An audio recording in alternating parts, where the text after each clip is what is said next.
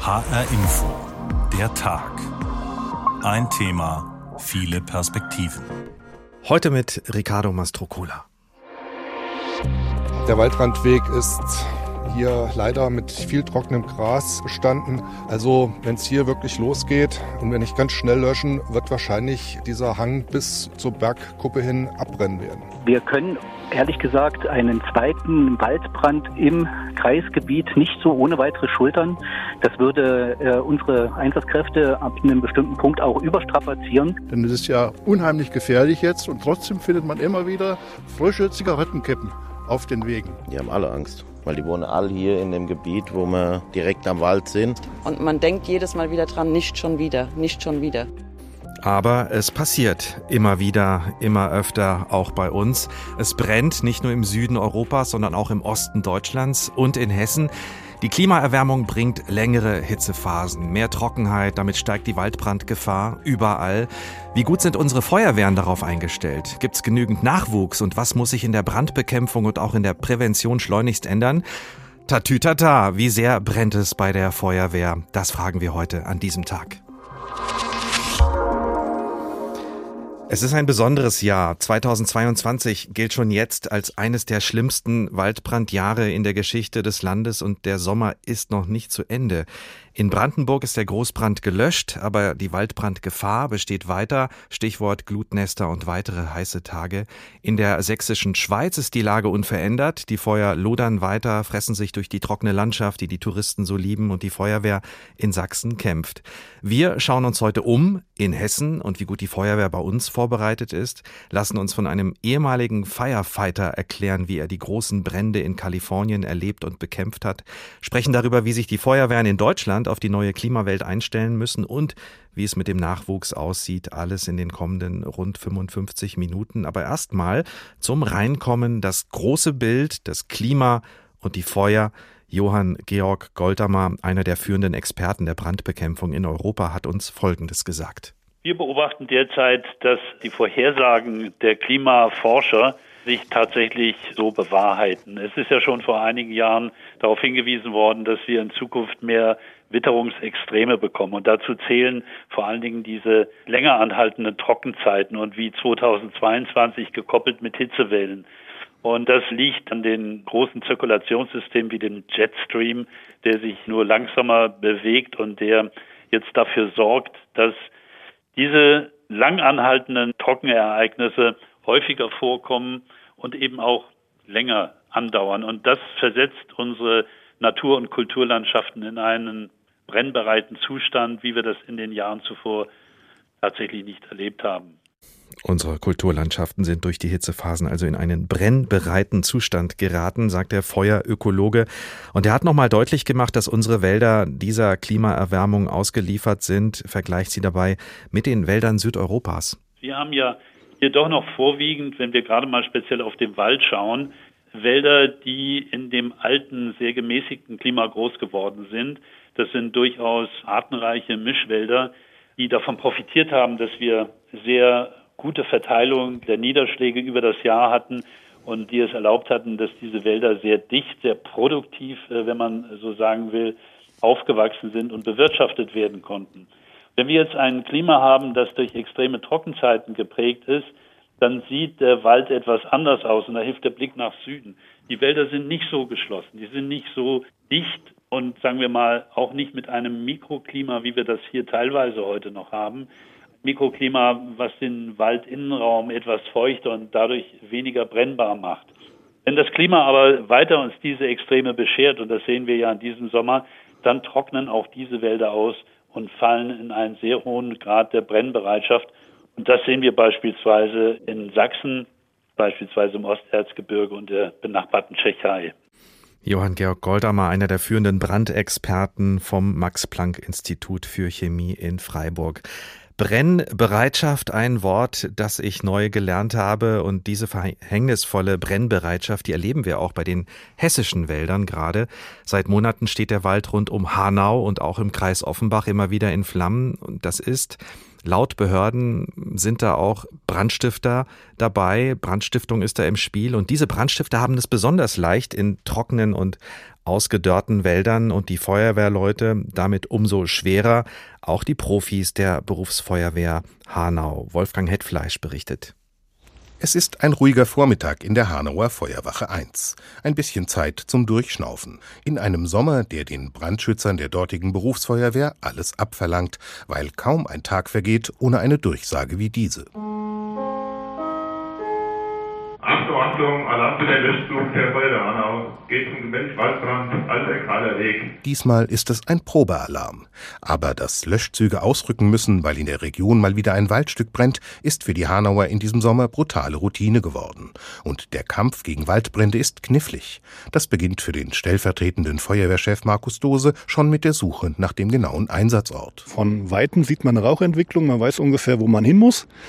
Wenn man dann im Wald selbst drin ist, sieht die Welt plötzlich ganz anders aus, weil rundherum sind Bäume, man kann nicht mehr nach oben durchgucken, man sieht keine Rauchentwicklung mehr, sodass man einzelne Wege abfahren muss, um dann das Feuer auch genau zu lokalisieren. Wenn das gelungen ist, wartet die nächste Herausforderung. Löschwasser muss über lange Schlauchverbindungen herbeigeschafft werden oder im Pendelverkehr in großen Wassertanks. Dann beginnt der Kampf gegen die Flammen, oft stundenlang, bis zur Erschöpfung. Und der nächste Waldbrandalarm lässt nie lange auf sich warten. Markus Dose sagt es nicht so direkt, aber seine Kolleginnen und Kollegen haben die Nase wohl gestrichen voll. Das ist ja bei jeder Einsatzhäufung so. In den Sommermonaten sind es die Wald- und Flächenbrände. Natürlich denkt man da nicht schon wieder. Nichtsdestotrotz gehen wir voller Engagement dran. Vor gut zwei Wochen brannte ein Waldstück nahe dem Hanauer Stadtteil Großauheim. Es riecht dort noch immer verkokelt. Das Unterholz ist rußgeschwärzt, so wie die Stämme der hohen Kiefern, die dort stehen. Die Flammen haben sich durch eine Fläche gefressen, die mehr als acht Fußballfelder groß ist. Revierförster Volker Arendt schaut sich gemeinsam mit Markus Dose den Schaden an. Es ist übel, aber es geht noch schlimmer.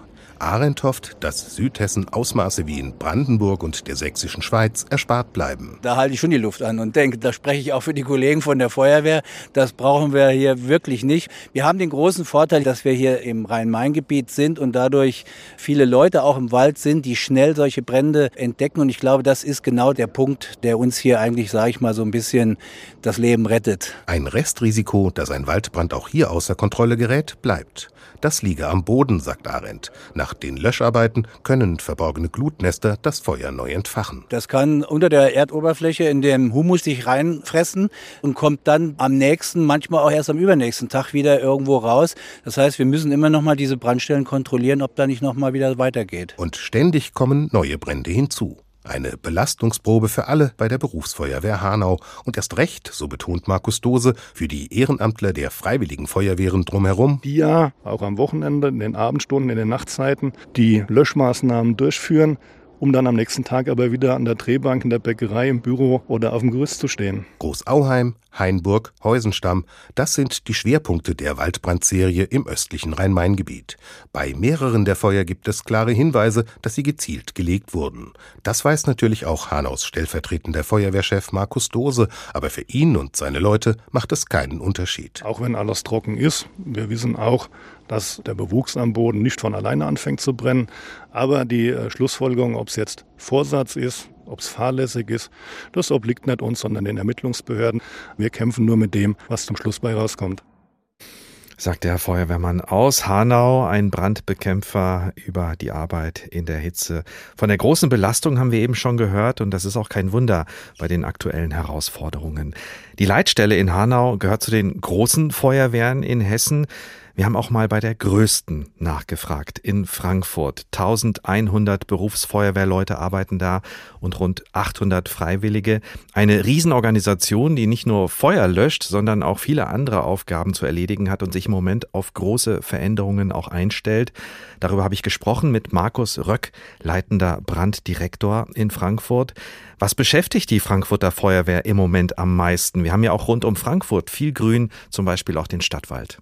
Ja, also wir haben auch in den letzten Tagen immer wieder ein Feuer äh, auf Grünflächen oder im Wald gemeldet bekommen und mussten dort auch ausrücken. Allerdings die großen Herausforderungen liegen bei uns nicht unbedingt in der klassischen Brandbekämpfung oder in der technischen Hilfeleistung, so was man unter Feuerwehr versteht, sondern eher, was so auch weltpolitisch und vor allem auch mit Corona und den normalen ähm, Erkrankungen hier im Stadtgebiet zu tun hat. Das sind eher die Dinge, die uns beschäftigen.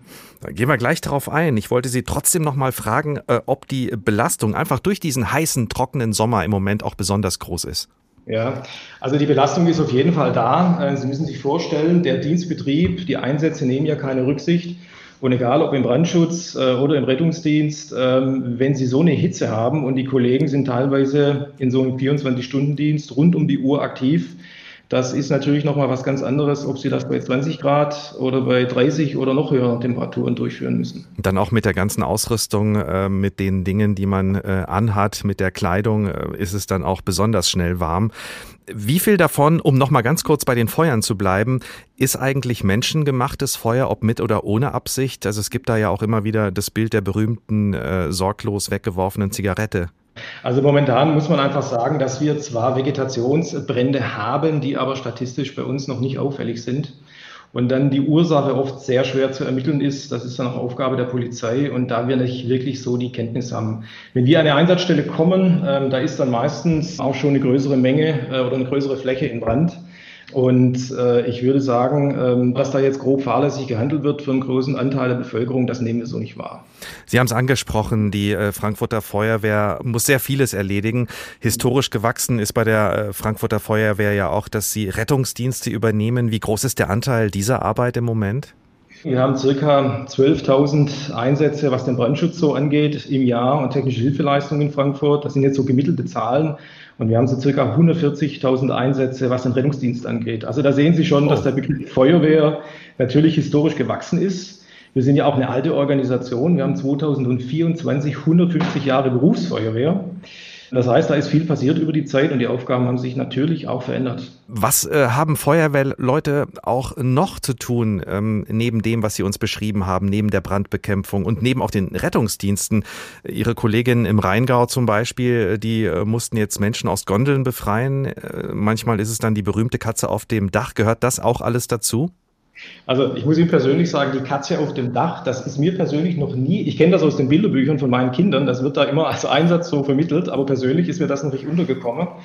Wir betreiben in Frankfurt, wir sind ja auch Kreis sozusagen und Stadt in einem. Äh, wir betreiben eine zentrale Leitstelle. Das heißt, da, wo die 112, wenn Sie den Notruf wählen, ankommen und auch von dort müssen die Einsatzmittel alarmiert und koordiniert werden. Wir sind in Frankfurt zuständig für den Katastrophenschutz. Wir sind auch ein Teil vom städtischen Krisenmanagement, ganz klar. Wir sind auch äh, eine Fachstelle für den vorbeugenden Brandschutz. Also wenn komplizierte Gebäude in Frankfurt, und da gibt es ja einige gebaut werden, da muss da natürlich auch jemand fachlich draufschauen, ob die Anforderungen des vorbeugenden Brandschutzes da sind. Und damit das alles immer funktioniert, haben wir natürlich auch zum Beispiel eine Akademie. Das heißt, für die Aus- und Fortbildung, Training der Kollegen müssen wir sorgen. Wir haben Werkstätten, wir müssen Material beschaffen, eine umfangreiche IT und so weiter und so fort. Das ist eine große Organisation mit einer großen Bandbreite, was man heute vielleicht so als allgemeines Krisenmanagement beschreiben könnte. Haben Sie denn genügend Leute für all diese Jobs? Ähm, also das ist eine hochspannende Frage. Genügend Leute. Ähm, wir haben momentan durch diese vielen Krisen, die da waren und die aktuell wirken auf uns, also die, die da sind, ähm, die gehen in eine extreme Belastung. Das muss man wirklich so sagen. Das System äh, bewegt sich da wirklich auf einen kritischen Zustand zu. Und wir haben natürlich Bedarf an noch mehr Fachleuten. Ähm, und da sind wir auch mit der Politik in einem regen Austausch. Das Problem ist schlichtweg, Fachkräfte zu kriegen oder junge Leute zu kriegen, die dann auszubilden. Das kostet viel Zeit und Energie. Und da gibt es einfach auch keine schnellen Lösungen. Haben Sie denn genügend Bewerbungen, genügend junge Menschen, die sich interessieren für den Job?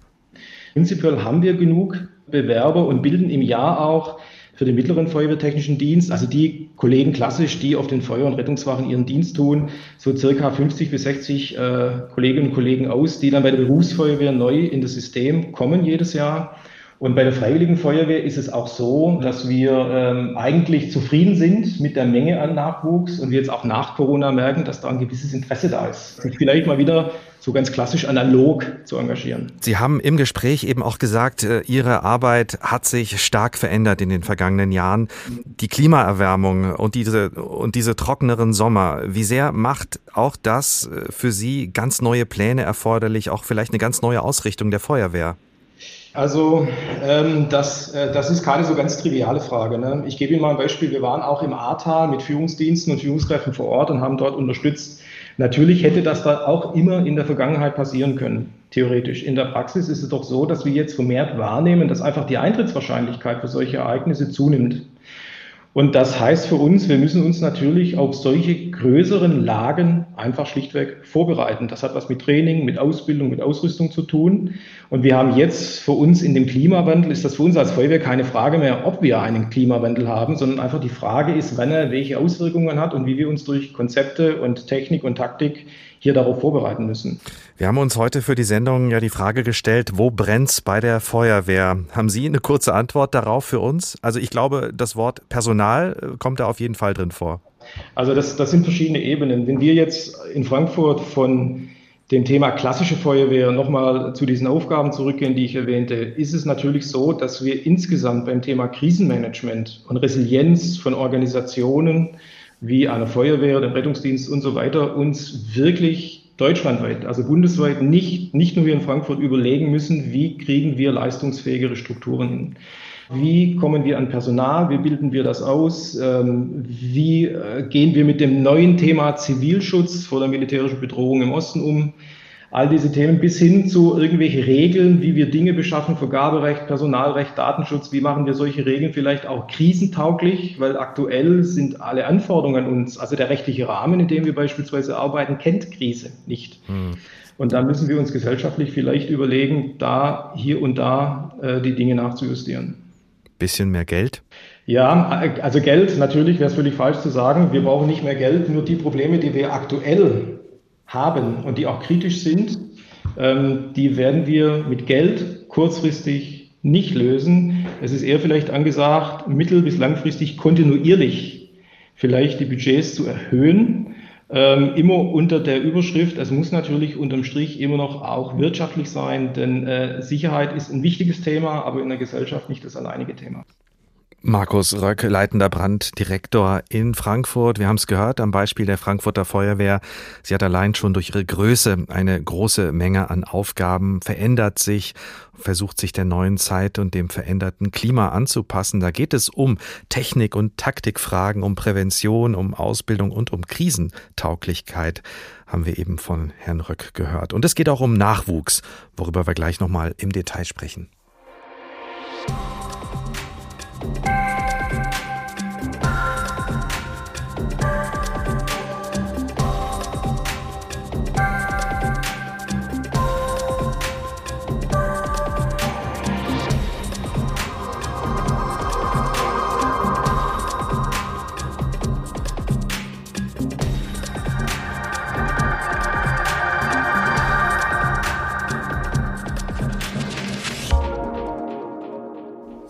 Jetzt gehen wir erstmal nach Osthessen, zu einer der vielen freiwilligen Feuerwehren im Land, die im Moment alle viel zu tun haben. In den kleineren Gemeinden sind es ja vor allem Ehrenamtliche, ohne die kein Feuer gelöscht werden könnte. Aber wie kommen die Frauen und Männer mit der hohen Arbeitsbelastung zurecht neben ihrem Hauptjob? Unser Nordhessen-Reporter Rainer Janke war in Fritzlar.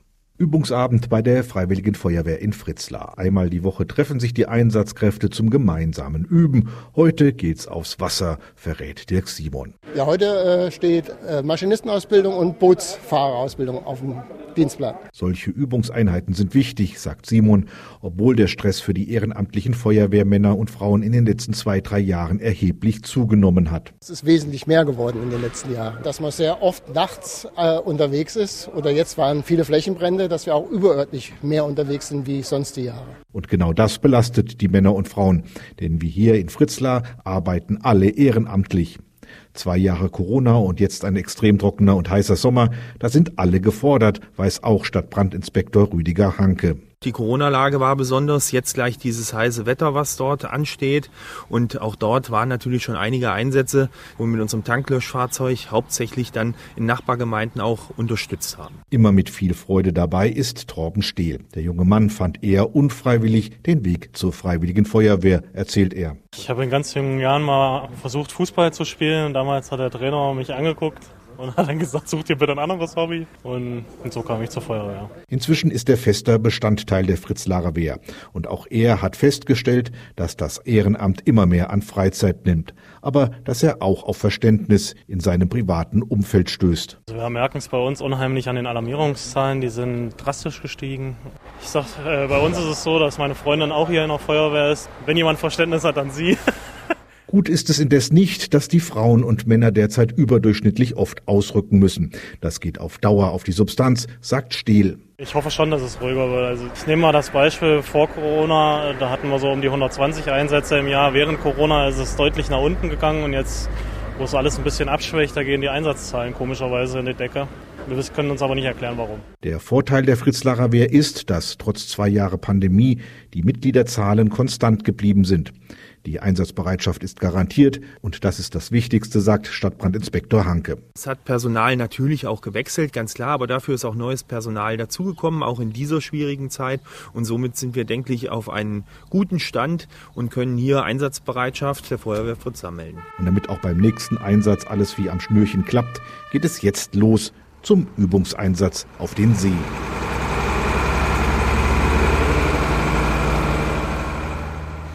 Üben für den Einsatz. Die hessischen Feuerwehren müssen sich vorbereiten auf längere und trocknere Sommer und damit auch auf mehr Brände. Ein Bericht war das von Rainer Janke. Der Tag macht heute Tatütata und fragt, wie sehr brennt es bei der Feuerwehr.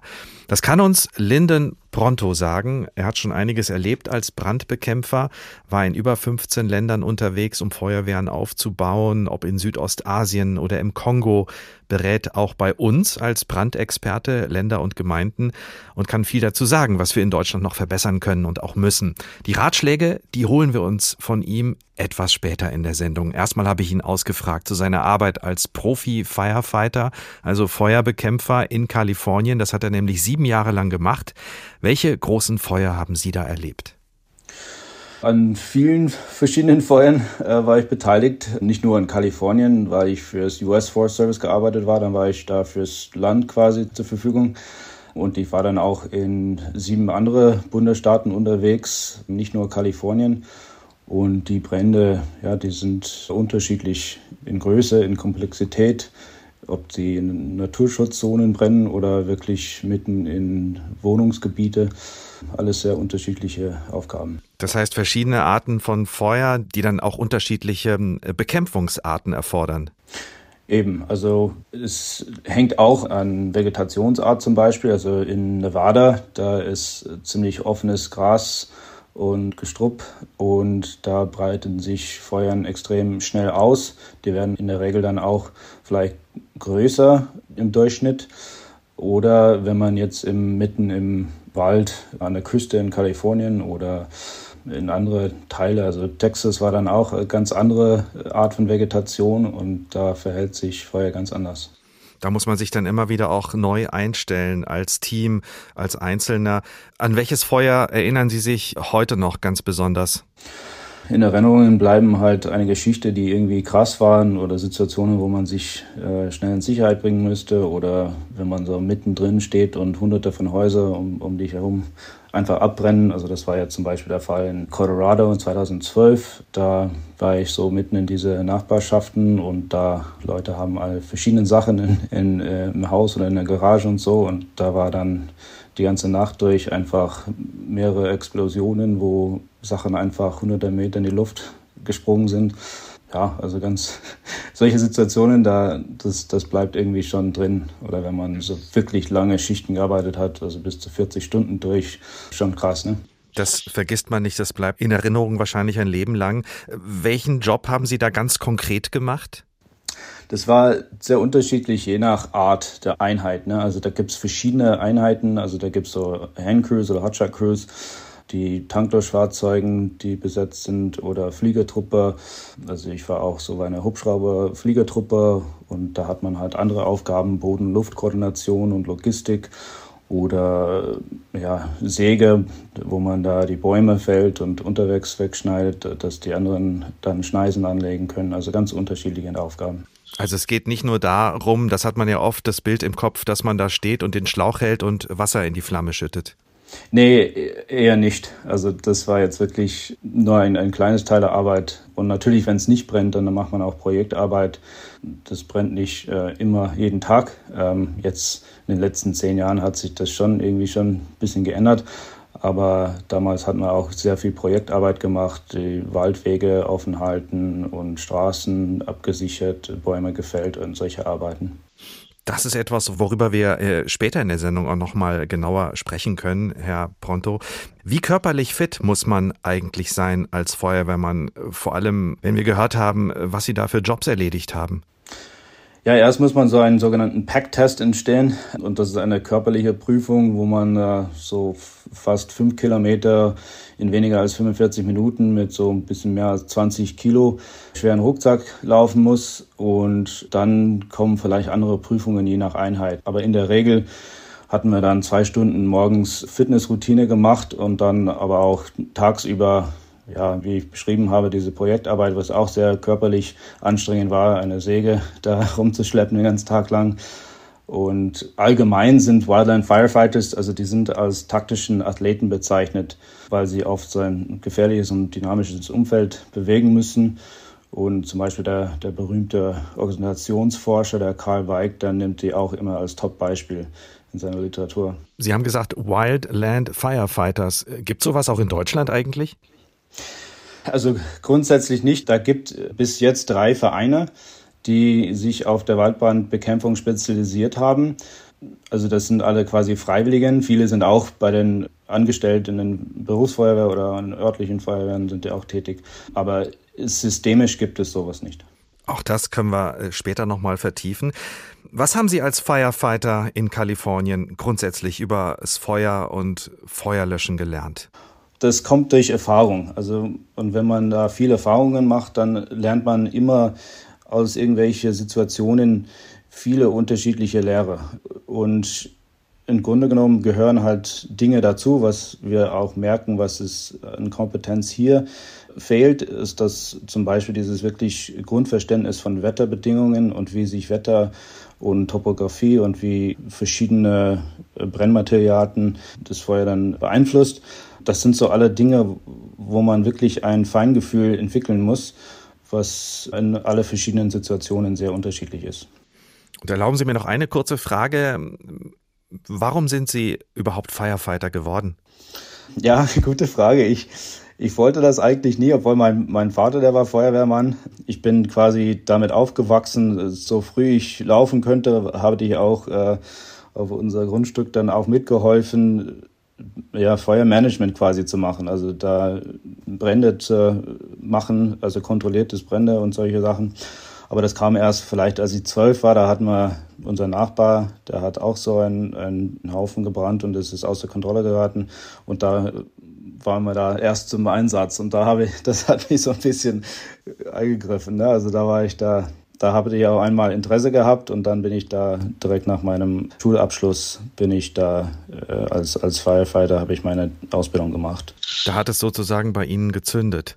Genau könnte man so sagen. Lyndon Pronto, früher Firefighter in den USA, heute Brandexperte und Berater für Feuerwehren auch bei uns. Und was er gelernt hat übers Feuer, das gibt er Tag für Tag weiter und darüber spreche ich gleich nochmal mit ihm.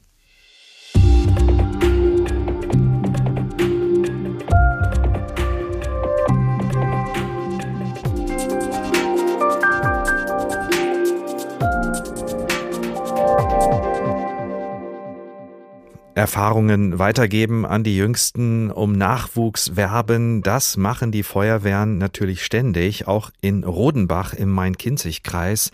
Nina Michalk war dort für uns in einem ganz speziellen Feuerwehrausbildungszentrum. Die Kinder aus der Kita Tausendfüßler sitzen aufmerksam vor dem sogenannten Rauchhaus. Es ist ein Puppenhaus mit Plexiglas verschlossen. Rodenbachs Gemeindebrandinspektor René Herrmann lässt künstlichen Rauch hinein und erklärt, wie er sich entwickelt. Und jetzt gucken wir uns einfach mal an, wenn hier unten ein Feuer ausbricht. Na, da kommt Rauch. Ja. Seht ihr? Und der Rauch geht erstmal nach oben. Hier im Wohnzimmer, die Tür ist zu. Jetzt guck mal, was passiert denn hier oben im Schlafzimmer? Da brennt es auf. Sieht man hier unten im Wohnzimmer Rauch? Nein. Warum? Weil dann die Tür zu. Genau. Genau, weil die Tür zu ist. Die Kinder lernen früh, was sie bei Feuer machen sollen und was die Feuerwehr macht. Ich habe gelernt, dass da Rauch reingegangen ist und die haben die Fenster aufgemacht und dann ist das Rauch rausgegangen. Und dass man das Fenster aufmachen soll und Hilfe schreien. Und nicht uns verstecken. Wer Lust hat, kann schon mit sechs Jahren bei den Bambinis anfangen. Ab zehn geht es dann zur Jugendfeuerwehr. Rodenbach hat mit konstanten 60 bis 65 aktiven Erwachsenen kein akutes Personalproblem, aber Einsatzkräfte kann man nie genug haben, sagt Hermann. Das System Freiwillige Feuerwehr funktioniert ja so, dass die, die im Ort sind und können, auch kommen. Und da gibt es natürlich immer bei der Freiwilligen Feuerwehr jemand, der aus welchen Gründen auch immer gerade nicht kann. Und dann hat man natürlich immer mal so Dellen, wo man sagt, oh, das war jetzt schon ein bisschen knapp mit dem Personal. Da wäre es ganz gut, wenn einfach noch ein paar Einsatzkräfte mehr da gewesen wären. Feuerwehrfrau Svenja Täufer hat auch schon mit neun Jahren angefangen. Jetzt ist sie seit 13 Jahren dabei und froh, dass sie vor Ort arbeitet. Ich mache eine Ausbildung hier im Rathaus und habe halt dadurch auch das Glück, dass ich während der Arbeit, wenn es passt, auch immer mitfahren kann. Mehr als 70.000 freiwillige Feuerwehrleute gibt es laut Landesfeuerwehrverband in Hessen. Die brauchen die Gemeinden auch, gerade weil viele dieser Ehrenämtler außerhalb arbeiten. Deshalb ist es wichtig, sie bei der Stange zu halten. Also mir macht super viel Spaß, allein die Kameradschaft, man lernt viele Freunde kennen, aber auch, dass man einfach Leuten helfen kann und einfach weiß, dass man was Gutes getan hat. Die Kita-Kinder dürfen zum Schluss noch mit dem Feuerwehrauto mitfahren, wenn das mal keinen Eindruck hinterlässt. Und das Allerwichtigste werden sie sicher auch nicht vergessen. Wie ist die Nummer der Feuerwehr? Das haben sie sich auf jeden Fall gemerkt. Und noch viel mehr bestimmt, wie wir gehört haben, die Feuerwehr in Rodenbach geht also in die Kita, um zu sensibilisieren. Und vielleicht erinnert sich dann das ein oder andere Kind später wirklich daran und landet dann auch bei der Feuerwehr. Denn die braucht Nachwuchs, sowohl Ehrenamtliche als auch Profis. Und darum kümmert sich unter anderem auch Orhan Bekigit, Feuerwehrmann und Leiter einer Werkfeuerwehr in Wiesloch bei Heidelberg. Und er ist Bundesbeauftragter für Integration beim Deutschen Feuerwehrverband. Warum brauchen die deutschen Feuerwehren denn einen Integrationsbeauftragten, habe ich ihn gefragt. Sind denn vor dem Feuer nicht alle gleich und gleichberechtigt, Feuer zu löschen? Absolut, da haben Sie recht. Wir sind für alle Menschen da und helfen auch allen Menschen. Ich denke, die Funktion ist daraus entstanden, dass wir festgestellt haben in den Feuerwehren, dass die Migranten so in dieser Proportion nicht vertreten sind. Und wir natürlich auch aktiv auf äh, die Zukunft hinaus für die Jugendfeuerwehren, aber auch für die aktiven Feuerwehren diese Gruppe öffnen wollen. Warum gibt es denn da weniger Menschen mit Migrationshintergrund bei den Feuerwehren? Ja, ich denke, wenn man das mal anschaut aus den äh, Ländern, ob das jetzt die Türkei, Spanien, Italien, auch, also auch all den Ländern, die in den 60er Jahren ausgewandert sind Richtung Deutschland, Gastarbeiter. Äh, in diesen Ländern gab es auch in dieser Konstrukt keine freiwillige Feuerwehren. Die gibt es auch in den letzten Jahrzehnten äh, hin und wieder. Aber die Menschen, die jetzt seit den 60er Jahren hier leben, würden auf die Idee nicht kommen, dass hier in Deutschland über die gesamte Fläche die freiwillige Feuerwehr durch auch freiwillige Menschen getragen werden. Und ich glaube, das ist auch der Grund, warum wir so wenig in der Summe in den freiwilligen Feuerwehren haben. Weil die Feuerwehren in anderen Ländern anders organisiert sind? Ja, genau. Das ist im Prinzip, wenn man es mal anschaut, es gibt ja bestimmte Länder, da ist es sogar militärisch aufgestellt. Ich gehe mal aus der Türkei-Sicht. Meine Eltern hätten nie raten können, dass äh, in der Türkei man sich irgendwo in einem Ort sich meldet und freiwillig in eine Jugendfeuerwehr sich organisiert, um dann irgendwann mit 18 dann in eine mhm. Feuerwehr zu gehen. Das haben sie eigentlich alles durch mich persönlich dann vor 30 Jahren erfahren und da muss man auch viel erklären, äh, wie wir hier in Deutschland aufgestellt sind. Ja, das müssen Sie offensichtlich tun äh, in Ihrem Job. Wie gewinnen Sie denn Leute zum Beispiel aus der türkischen oder arabischen oder auch italienischen Community für die Feuerwehr? Ja, ich denke, das ist wichtig, dass man natürlich beide Seiten auch mal reflektiert. Wir sind für alle Menschen immer schon äh, offen gewesen und sind offen, aber ich glaube, die Wahrnehmung, wenn ich mal so in die Feuerwehrwelt anschaue, die sagen natürlich alle, die können doch kommen, die können doch alle mitmachen. Auf der anderen Seite, die Menschen, die wissen gar nicht, dass es in ihrem Ort eine freiwillige Feuerwehr in ihrer Funktion so gibt. Das heißt, diese typische Kommunikationsschwierigkeit, äh, die einen sagen, warum kommen sie denn nicht? Und die anderen wissen gar nicht, wo die Tür ist, wo man da reinlaufen soll. Das ist, glaube ich, die Hauptaufgabe Aufgabe in den Ortschaften auch äh, wirklich die, die Gruppen selber aktiv anzusprechen, ob das die Vereine sind, ob das die Kulturvereine sind, ein, auch die Feuerwehr, die Freiwillige Feuerwehr entsprechend hier auch zu verkoppeln, um diese Leute in den Austausch zu bekommen, wie eine Feuerwehr überhaupt denn im Ort aufgestellt ist. Und das ist so, wo ich dann auch merke, ist auch im deutschen Community eine gewisse große Kreisstadt, auch jetzt hier bei uns. Ich wohne in Wiesloch, äh, wir sind eine große Kreisstadt mit, ich glaube, 27.000 Einwohnern. Und auch da sind viele, viele deutsche Mitbürger, die denken, bei 200, 300 Einsätzen im Jahr, das muss doch eine Berufsfeuerwehr machen. Das mhm. ist aber nicht so. Das sind alles freiwillige Menschen, die das Ganze machen, Tag und Nacht. Und das heißt, in der Community, bei den Menschen aus Migrationshintergrund haben, die kommen gar nicht auf die Idee, dass es im einer nachts um drei aufsteht und morgens um sieben wieder ins Geschäft geht. Auf die Idee kommt keiner, weil es einer keiner vorstellen kann. Also es geht einfach darum, da noch mehr Werbung zu machen. Und wie erfolgreich sind Sie denn damit äh, bei der Werbung um solche frische Kräfte aus dem migrantischen Milieu? Ja, ich denke, in den letzten über zehn Jahren schon sind ja sehr, sehr viele Projekte in verschiedenen Bundesländern gestartet worden, einfach auch die Kommunikation vor Ort zu unterstützen. Wie können wir die Vereine, wie kann man, ob das Moscheevereine sind, ob das im Prinzip italienische Kulturverein ist oder auch eine spanische Kulturverein anzusprechen, auch Werbung zu machen, für was die Jugendfeuerwehr auch für die Feuerwehr da ist. Die Feuerwehren machen ja nicht nur, dass der Einsatzdienst funktioniert, sondern auch die Jugendarbeit, die ja im Vordergrund steht, dass Kindern auch in dieser jugendlichen Zeit zu unterstützen dass die ganzen Kinder, die natürlich auch vernünftig eine Ausbildung dann im Prinzip anstoßen können und auch den nächsten Schritt zu machen. All die Themen zu vermitteln, ist auch die Aufgabe, glaube ich, in jedem Ort. Wie viele äh, Menschen mit Migrationshintergrund sind denn bei den Feuerwehren in Deutschland im Moment?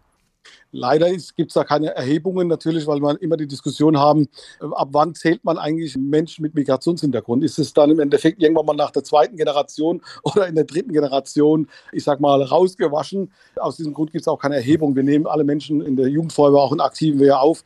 Es wird im Prinzip äh, statistisch wahrgenommen, indem wir Frauen und, und Männer natürlich in den ganzen Fragebögen haben, aber keine Hintergrundinformationen, wo sie herstammen. Aber Sie würden grundsätzlich sagen, es sind zu wenige.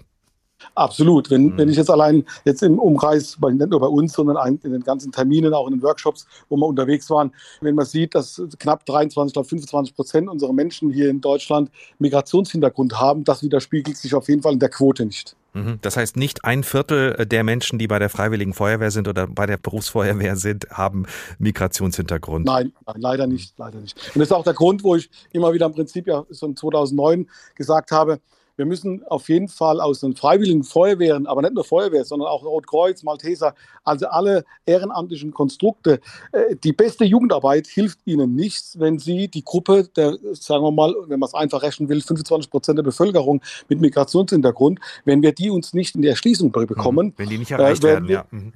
Wenn wir sie nicht erreichen, werden wir die beste Jugendarbeit trotzdem machen und zum Schluss trotzdem weniger werden in den kommenden Jahren. Wie haben Sie denn äh, den Weg gefunden? Wie war das bei Ihnen? Sie haben ja auch, äh, so wie ich, einen Namen, der schon weit gereist ist, bis nach Deutschland aus einem Schulfreund, der in einem Sommertagsumzug mit Uniform äh, Straßen gesperrt hat hm. und wir dann am Montag drauf äh, miteinander gesprochen haben und gesagt haben, auch was hast du für eine schöne Uniform an, äh, was mach, hast du für eine Funktion und ich habe dann mich erkundigt und festgestellt, das könnte was für mich sein und mich dann natürlich meinen Eltern erstmal die Überzeugungsarbeit geleistet, was die Jugendfeuerwehr eigentlich für eine Funktion hat und äh, was sie eigentlich tut und habe mich dann angemeldet und bin jetzt seit, ja, ich glaube, über 30 Jahren schon dabei. Wir stellen äh, im Tag gerne immer die Tagfrage, Herr Beckigit, und da wollte ich Sie gerne nochmal fragen, wo brennt es denn aus Ihrer Sicht im Moment bei der Feuerwehr? Ich denke, wir müssen uns ganzheitlich so aufstellen, dass wir natürlich die Zukunft auch abbilden. Wir sind in ganz Deutschland auf die Freiwilligen Feuerwehr Männer und Frauen angewiesen. Und äh, das darf man nicht auf die leichte Schulter nehmen. Und wenn man überlegt, dass wir über eine Million Menschen hier ehrenamtlich im tagtäglichen Einsatz sehen und auch äh, teilweise wirklich bis zur Erschöpfung arbeiten sehen, das sehen wir jetzt gerade in den letzten Wochen im Waldbränden. Das funktioniert nur, weil so viele Menschen Ehrenamt sind. Und äh, meine Befürchtung ist, wenn sich jeder sich zurückzieht und nur noch das macht, was er gerne sich wünscht und die Arbeit, die viele Arbeit, die auch teilweise Stunden und Tage dauern, immer weniger Menschen machen, dann werden wir irgendwann ein Problem bekommen.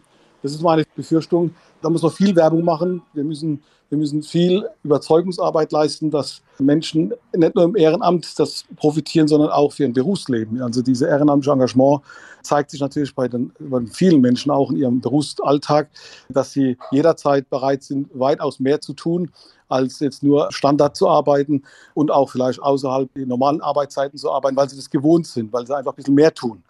Ich glaube, wenn wir das schaffen, dann bekommt man auch die Zukunft gut geregelt. Sonst haben wir wirklich ein Thema, weil wir einfach die, nicht nur die Hilfsfristen, sondern unsere Organisation gesamtheitlich in Deutschland schafft man nur, so wie wir aufgestellt sind, mit Freiwilligen Feuerwehren. Und vor allem auch mit Nachwuchs aus dem migrantischen Milieu. Die Menschen werden im Moment nicht wirklich erreicht und deshalb kümmert sich Orhan Bekigit darum, als Integrationsbeauftragter beim Deutschen Feuerwehrverband mehr Menschen mit Migrationshintergrund zur Feuerwehr zu holen, ob als Ehrenamtliche oder als Profis. Wie Feuerwehren im Ausland organisiert sind, das gerne auch mal äh, als militärische Einheiten, das haben wir gerade von ihm gehört. Wie ist das zum Beispiel in Griechenland oder in Spanien oder in Slowenien? Wie sind dort die Feuerwehren aufgebaut und wie gut gelingt es, die aktuellen Brände dort zu bekämpfen? In Slowenien besteht die Tradition der Freiwilligen Feuerwehr seit 150 Jahren. Über 1300 Feuerwehrgesellschaften gibt es im Land mit über 160.000 Mitgliedern. Davon sind etwa 60.000 aktive Feuerwehrleute. Es wird sich früh um den Nachwuchs bemüht. Kinder werden bereits ab sieben Jahren aufgenommen, schrittweise geschult und dürfen mit 18 Jahren in den regulären Feuerwehrdienst. In Slowenien gibt es auch eine Berufsfeuerwehr mit rund 1000 Mann, organisiert in zwölf regionalen Einheiten, sodass das Land geografisch abgedeckt ist. Daneben sind spezielle Einheiten an Flughäfen, im Hafen oder bei Großunternehmen stationiert. Die Berufsfeuerwehr untersteht dem Innenministerium. Die Finanzierung der freiwilligen Feuerwehren läuft über die Gemeinden. In besonders schweren Fällen kommt aber der Staat zu Hilfe wie jetzt. Erst vor wenigen Tagen musste die Feuerwehr in Slowenien den größten Waldbrand in der Geschichte des Landes bekämpfen. Rund 2000 Hektar Fläche im Karst standen in Flammen. Zeitweise waren über 1000 Feuerwehrmänner und Soldaten im Einsatz. Aber auch Zivilkräfte packten mit an, lobte Premier Robert Golob. Der Ministerpräsident versprach allen freiwilligen Feuerwehrleuten einen Zuschuss bis zu 94 Euro pro Tag sowie finanzielle Unterstützung für die betroffenen Gemeinden. Gemeinden. Dagmar Borer-Glas, Wien. In Spanien gehört die überwiegende Mehrheit der gut 36.000 Feuerwehrleute einer Berufsfeuerwehr an. Freiwillige Feuerwehren gibt es auch, aber nur sehr vereinzelt. Die Feuerwehren sind in den autonomen Gemeinschaften bzw. städtischen Verwaltungen organisiert. Auf Mallorca ist die Feuerwehr zum Beispiel zweigeteilt. Für alle Gebiete außer Palma ist die Feuerwehr Mallorca zuständig, Palma hat eine eigene. Neben dem Löschen und der Prävention von Bränden ist die Inselfeuerwehr zum Beispiel auch für Rettungsmaßnahmen bei Autounfällen sowie für die Bergrettung zuständig. Angesichts der in diesem Jahr teils schweren Waldbrände gibt es hier aber wieder eine Diskussion darüber, ob es eigentlich richtig ist, dass viele Feuerwehrleute quasi als Saisonkräfte beschäftigt werden. Also zur Waldbrandsaison für einige Monate eingestellt, bei niedrigem Gehalt und das war's dann. In besonders schwer betroffenen Regionen gibt es daher Forderungen, das ganze Jahr über mehr Leute bei der Waldfeuerwehr zu haben, die sich auch um die Prävention von Feuern kümmern.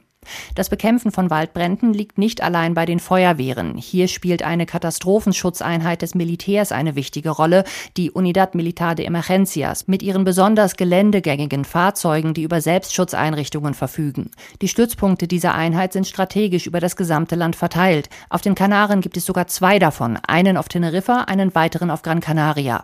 Weitere Unterstützung kommt bei der Waldbrandbekämpfung von der spanischen Luftwaffe mit ihren Flugbooten. Das sind Spezialflugzeuge, die beim Gleiten über Gewässer innerhalb weniger Sekunden gut 5000 Liter Löschwasser aufnehmen. Deutlich mehr als ein großes Tanklöschfahrzeug aufnehmen kann. Diese großen Wassermengen werden oft an besonders schwer zugänglichen Orten abgelassen oder bei unmittelbarer Gefahr für Einsatzkräfte oder Zivilisten. Franka Welz, Madrid. Im vergangenen November kam es vor einem Regierungsgebäude in Athen zu einer symbolkräftigen Szene. Hunderte Feuerwehrleute, die kurz zuvor von der griechischen Regierung noch für ihren Einsatz während der verheerenden Waldbrände im Sommer 2021 als Helden gefeiert wurden, demonstrierten nun gegen ihre Entlassung. Denn von den knapp 15.000 Mitgliedern der Berufsfeuerwehr sind in Griechenland aktuell zweieinhalbtausend lediglich saisonal, das heißt nur in den Sommermonaten beschäftigt. Kritiker fordern seit Jahren von der griechischen Regierung, dauerhaft mehr Feuerwehrleute einzustellen. Während der Finanzkrise war der öffentliche Sektor in Griechenland von harten Sparmaßnahmen betroffen. Das hatte auch Auswirkungen auf die Feuerwehr. Budgets wurden gekürzt, Personal eingespart. Mittlerweile ist die griechische Feuerwehr an das Ministerium für Klima und Zivilschutz angegliedert. Ihre Mitglieder werden an einer eigenen Akademie ausgebildet. Seit kurzem werden auch die etwa 4000 Freiwilligen in Griechenland von Mitgliedern der Berufsfeuerwehr ausgebildet. Neben dem Personal wird Jahr zu Jahr auch die Flotte an Löschflugzeugen und Hubschraubern immer wichtiger. Aufgrund der zunehmenden Anzahl von Wald- und Buschbränden unternimmt die Feuerwehr verstärkt Patrouillen aus der Luft. Verena Schelter, Athen. Die Feuerwehren in unterschiedlichen Ländern, jede ist etwas anders organisiert, alle haben ihre Spezialitäten. Wir haben bei unseren Korrespondentinnen nachgefragt in Griechenland, Spanien und in Slowenien. Und damit kehren wir, wie vorhin versprochen, nochmal zurück zu unserem Firefighter, zu Lyndon Pronto, mit dem wir schon über seine Erfahrungen in der Brandbekämpfung gesprochen haben, über seine Feuererlebnisse in seiner Zeit als Feuerwehrmann in den USA. Mittlerweile ist er unterwegs als Brandexperte für das European Forest Institute das seinen Hauptsitz in Finnland hat, aber auch einen Sitz in Bonn und das EU-Mittel erhält, um Länder und Regionen zu unterstützen in ihrer Löscharbeit. Und da gibt's auch in Deutschland für ihn eine Menge zu tun und zu beraten. Ich habe ihn gefragt, wie gut denn die deutschen Feuerwehren aus seiner Sicht aufgestellt sind, auch mit Blick auf die Brände in Brandenburg und in der sächsischen Schweiz. Was haben Sie da gesehen? Also ich bin nur bei einem Brand vor Ort gewesen und daher würde ich mich ein bisschen zurückhalten, wirklich zu beurteilen, weil das ist immer schwierig aus der Ferne zu beurteilen. Natürlich bin ich eingebunden, indem dass ich über WhatsApp und andere, also ich kenne viele Leute vor Ort und ich höre auch einiges. Aber was man so generell sagen könnte, ist, wir müssen einerseits an unsere neue Realität anpassen und akzeptieren, dass wir ein waldbrandgefährdetes Land sind jetzt. Das ist nicht nur jetzt äh, Stoppelfeldbrände und ja, wir müssen wirklich unsere Einsatzkräfte dann besser aufstellen. Wir brauchen mehr Fachkompetenz innerhalb der Feuerwehr. Die Bodenkräfte selber brauchen andere Ausbildung, äh, Ausrüstung, Technik und so weiter. Und wir brauchen auch mehr Koordination von oben. Also das sind so wirklich viele verschiedene Sachen, wo man sehen kann, okay, jetzt haben wir schon eine Situation, was uns einfach davonläuft. Aber das, was Sie jetzt beschreiben, sind das auch Schlussfolgerungen aus dem, was wir in den letzten Wochen und Monaten erleben? Ja, könnte man schon sagen. Also ich weiß noch, als ich in den letzten paar Jahren mit vielen gesprochen, jetzt zum Beispiel mit dem Thema Feuerwetter, ne? Und da würde ich dann auch ab und zu mal ausgelacht. Die Feuerwehren müssen allen verschiedenen Tätigkeiten machen und jetzt wollen sie auch noch, dass die Meteorologen werden und so weiter. Ne? Und dann hat man jetzt doch gemerkt, wie einige Leute, die dann das irgendwie als unvernünftig fand, einfach schockiert waren, wie schnell sich das Feuer dann ausgebreitet hat oder was für Windbedingungen alles, also die ganze Löscharbeiten sich erschwert haben. Das sieht man schon, also dass man wirklich sehr schnell reagieren muss jetzt. Also da gibt es in solchen Fällen im Moment noch Koordinationsprobleme, Organisationsprobleme bei der Feuerwehr? Ja, also das ist jetzt nicht, das ist kein Vorwurf. Also jeder macht eine super Leistung, ne? aber wir merken jetzt, wir sind für solche Ereignisse einfach an einige Stellen nicht so drauf. Und wenn jetzt zum Beispiel an der Landesgrenze ein Feuer dann von der einen Seite, wie jetzt der Beispiel in Sachsen und Brandenburg war, das war ein Feuer und es wurde als zwei Ereignisse behandelt. Zwei Leitstellen, zwei verschiedene Taktiken, zwei verschiedene Messages, was dann die Öffentlichkeit und den Medien ausgegangen sind. Und das hat dann in einigen Situationen, also dieses unterschiedliche Kommunikations- und Zielsetzung, hätte es dann auch in diesen Situationen die Einsatzkräfte dann eventuell gefährdet oder auch die umliegenden Dörfen, also zum Beispiel, wo ein Dorf wurde angeblich evakuiert, aber dann doch nicht und alle dachten, dass sie schon evakuiert worden und die haben das noch rechtzeitig aufgehalten. Aber hätten die das nicht gehabt oder gemacht in dieser Situation, hätte es auch ganz anders ausgegangen. Also Sie sehen da durchaus Kommunikations-, Organisationsprobleme bei der Art und Weise, wie unsere Feuerwehren im Moment aufgestellt sind. Auch über Ländergrenzen hinweg funktioniert das nicht immer optimal. Drehen wir es mal andersrum. Was machen denn die Feuerwehren in Deutschland gut?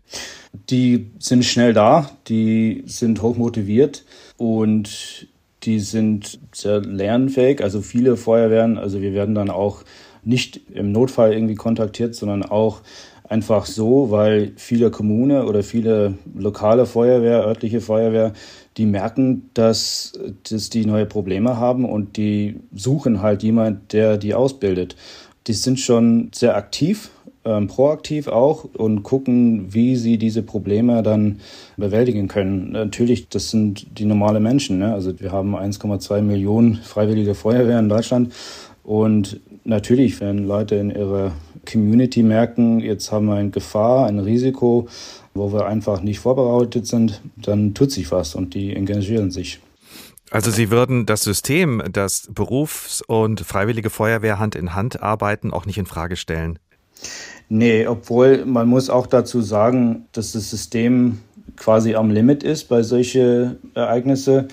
Und wir reden jetzt nur von Reaktion. Und man muss auch gucken, dass es überhaupt nicht dazu kommt, dass man wirklich solche extreme Waldbrände haben, sondern in die ganze Präventionsarbeit dann auch investieren, weil ein neues Fahrzeug, die geländefähig ist, es nicht, macht überhaupt keinen Unterschied, ob jetzt ein Feuerwehreinheit jetzt eingeschlossen werden oder nicht. Das liegt an Ausbildung, an Taktik, das liegt an wie man die Landschaft restrukturiert, dass es nicht so extrem brennbar ist. Das liegt daran, dass die Wege freigehalten sind, dass man auch einige Pufferzonen haben, wo man mehr Chance hat, so einen Brand aufzuhalten, dass sie werden dann nicht akut abgelenkt, weil irgendwelche Werte gefährdet sind, weil man das auf kommunaler Ebene unsere Infrastruktur dann besser aufstellt und sichtbarer macht, dass mehr Eigenverantwortung in die Bevölkerung da ist, dass die selber gucken, dass in dem Grundstück und Haus dann ein bisschen feuersicherer ist. Das sind ganz verschiedene Aufgaben und das braucht unser aller Engagement, ne? nicht nur Feuerwehr. Und da ist noch viel zu tun, sagen Sie. Wenn Sie jetzt in ein, zwei Sätzen auf die Frage antworten müssten, wo brennt es bei der Feuerwehr in Deutschland? Doch noch recht akut. Was wäre Ihre Antwort? Äh, erstens brauchen wir wirklich diese Grundlagen von der Vegetationsbrandbekämpfung, dieses Kenntnisse von Feuerwetter, wie Brennmaterial und wie Gelände und Wetter und solche Sachen äh, Feuerverhalten beeinflusst. Das ist das allererste. Und dann muss man natürlich auch bei diese Zuständigkeiten, Kommunikation, andere Sicherheitsstellen, Boden-Luft-Koordination, also solche, das wäre jetzt dann die andere Stelle, wo man dann noch schrauben müsste. Und brauchen wir mehr Berufsfeuerwehren, die richtig spezialisiert sind, hochspezialisiert auf Waldbrände? Klar, wir brauchen schon mehr Spezialkräfte, würde ich sagen. Man kann einfach in anderen Ländern gucken, die Erfahrungen mit Waldbränden haben. Und die verlassen sich nicht auf ehrenamtlich oder Volontar oder Berufsfeuerwehr. Die haben alle irgendwelche Spezialkräfte, die ganz gezielt ausgebildet, ausgerüstet, ausgestattet sind. Und wenn alle anderen Länder die Waldbrandschwierigkeiten haben, so machen, dann sollte man auch ein paar Tipps nehmen. Linden Ponto, Brandexperte und Berater beim European Forest Institute, das unter anderem einen Sitz in Bonn unterhält. Er plädiert dafür, dass sich die Feuerwehren in Deutschland besser koordinieren, untereinander auch beim Ausland was abschauen und in bestimmten Bereichen, gerade was die Waldbrände angeht, noch mehr in Spezialkräfte investieren. Der Tag, ein Thema, viele Perspektiven, heute mit vielen Perspektiven auf das Feuer und die vielen Brände, die wir im Moment erleben, auf die sich die Feuerwehren in Deutschland neu einstellen müssen. Was ist mir hängen geblieben? Die Feuerwehren in Deutschland sind sich sehr bewusst, was da auf sie zukommt und auch in den kommenden Sommern die menschengemachte Klimaerwärmung zwingt sie zum Umdenken, zur Neuausrichtung, damit das Feuerlöschen auch in Zukunft gelingt. Tatütata, wie sehr brennt es bei der Feuerwehr? Das war der heutige Tag und auch diesen können Sie nachhören in der ARD Audiothek oder auf den anderen bekannten Podcast-Plattformen. Und wenn Sie schon vorher über unsere Themen Bescheid wissen wollen und uns wichtige Fragen für die nächste Sendung zum Beispiel oder generell Anregungen mitgeben wollen, sehr gerne einfach unseren Newsletter bestellen auf hr2.de oder hrinforadio.de. Mein Name ist Ricardo Mastrocola. Ich wünsche Ihnen noch einen schönen Tag.